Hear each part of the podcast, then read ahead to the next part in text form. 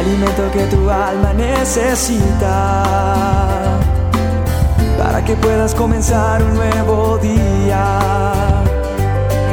Es el momento de abrir nuestra mente y corazón para que juntos comencemos a vivir en bendición, en oración y en victoria me levanto hoy con reflexión, meditación, con la palabra del Señor.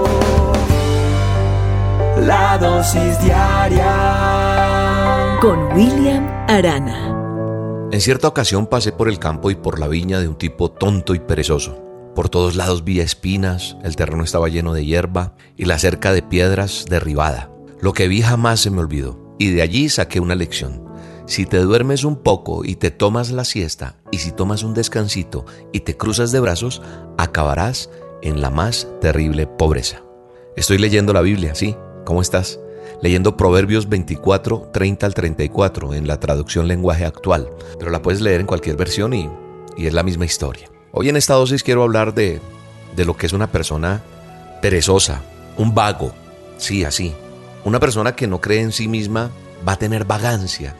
La vagancia es la creencia de que no podemos hacer las cosas.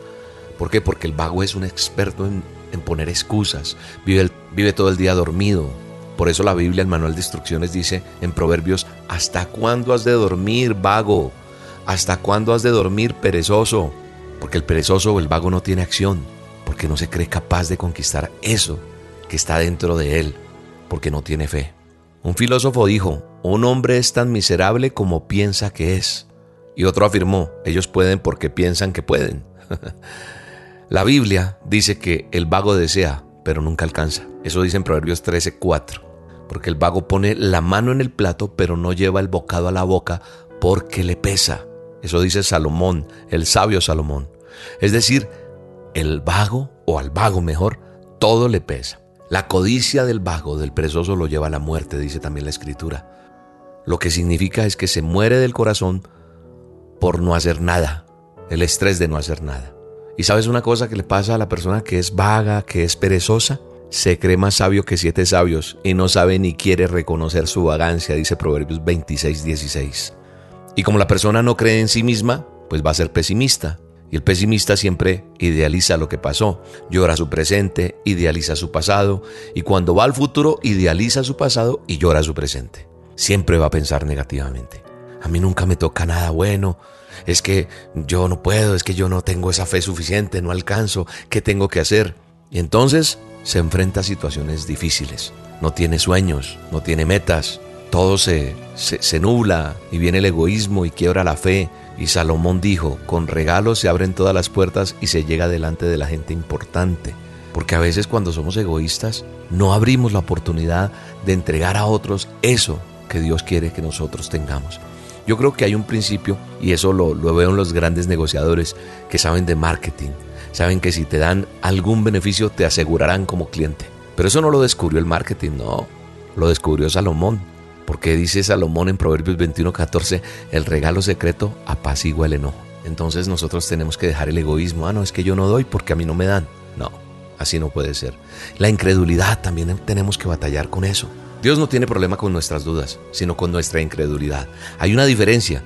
Sí, la diferencia es que incrédulo es aquella persona que teniendo motivos para creer decide no hacerlo, pero duda es cuando no sabe. Incredulidad es cuando ya viste bendiciones en tu pasado porque Dios ya lo hizo. Y Dios aborrece al incrédulo. Entonces yo creo que nosotros tenemos que, que tener claro, comenzar a creer en nosotros mismos, activar nuestra fe, apartarnos de la pereza, bañarnos con esa ducha bien fría, eh, arreglarnos y salir a conquistar el mundo.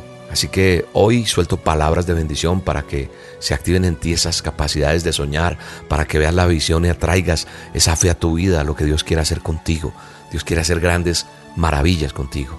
Comienza a creer en ti primero y activa la fe que Dios ya puso en tu corazón. En el nombre de Jesús. Oro por ti, oro porque se abran puertas, oro porque salgas de ese letargo, de esa pereza y veas la vida de otra manera. Y a propósito, te invito esta noche a hacer a solas con Dios. Saca el tiempo para buscar a Dios y vas a ver lo que pasa. Veámonos esta noche en A Solas con Dios. Búscame en el canal de YouTube o en las redes sociales de Roca y vamos a hacer a solas con Dios esta noche. Sí, a solas con Dios. La cita es a las 7 de la noche hora de Colombia en el canal de Roca Estéreo de YouTube, le das suscribir, clica la campanita, clica a suscribir y listo, ahí nos vamos a ver. Un abrazo, 7 de la noche hora de Colombia, ¿no? Ahí nos vemos, chao. Bendiciones. Tú me has hecho el hombre más feliz del mundo y este gozo tan profundo me llena de lo que a la cabeza con tu amor.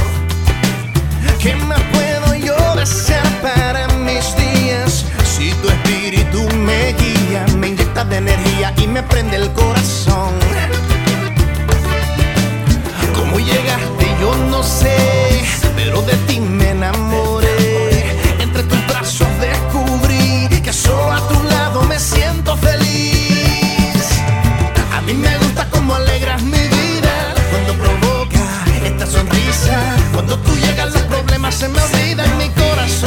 Palpita y palpita. A mí me gusta cómo alegras mi vida cuando provoca esta sonrisa. Estar contigo me da fuerzas y me inspira. Ay, papá Dios de este amor, ¿quién se olvida?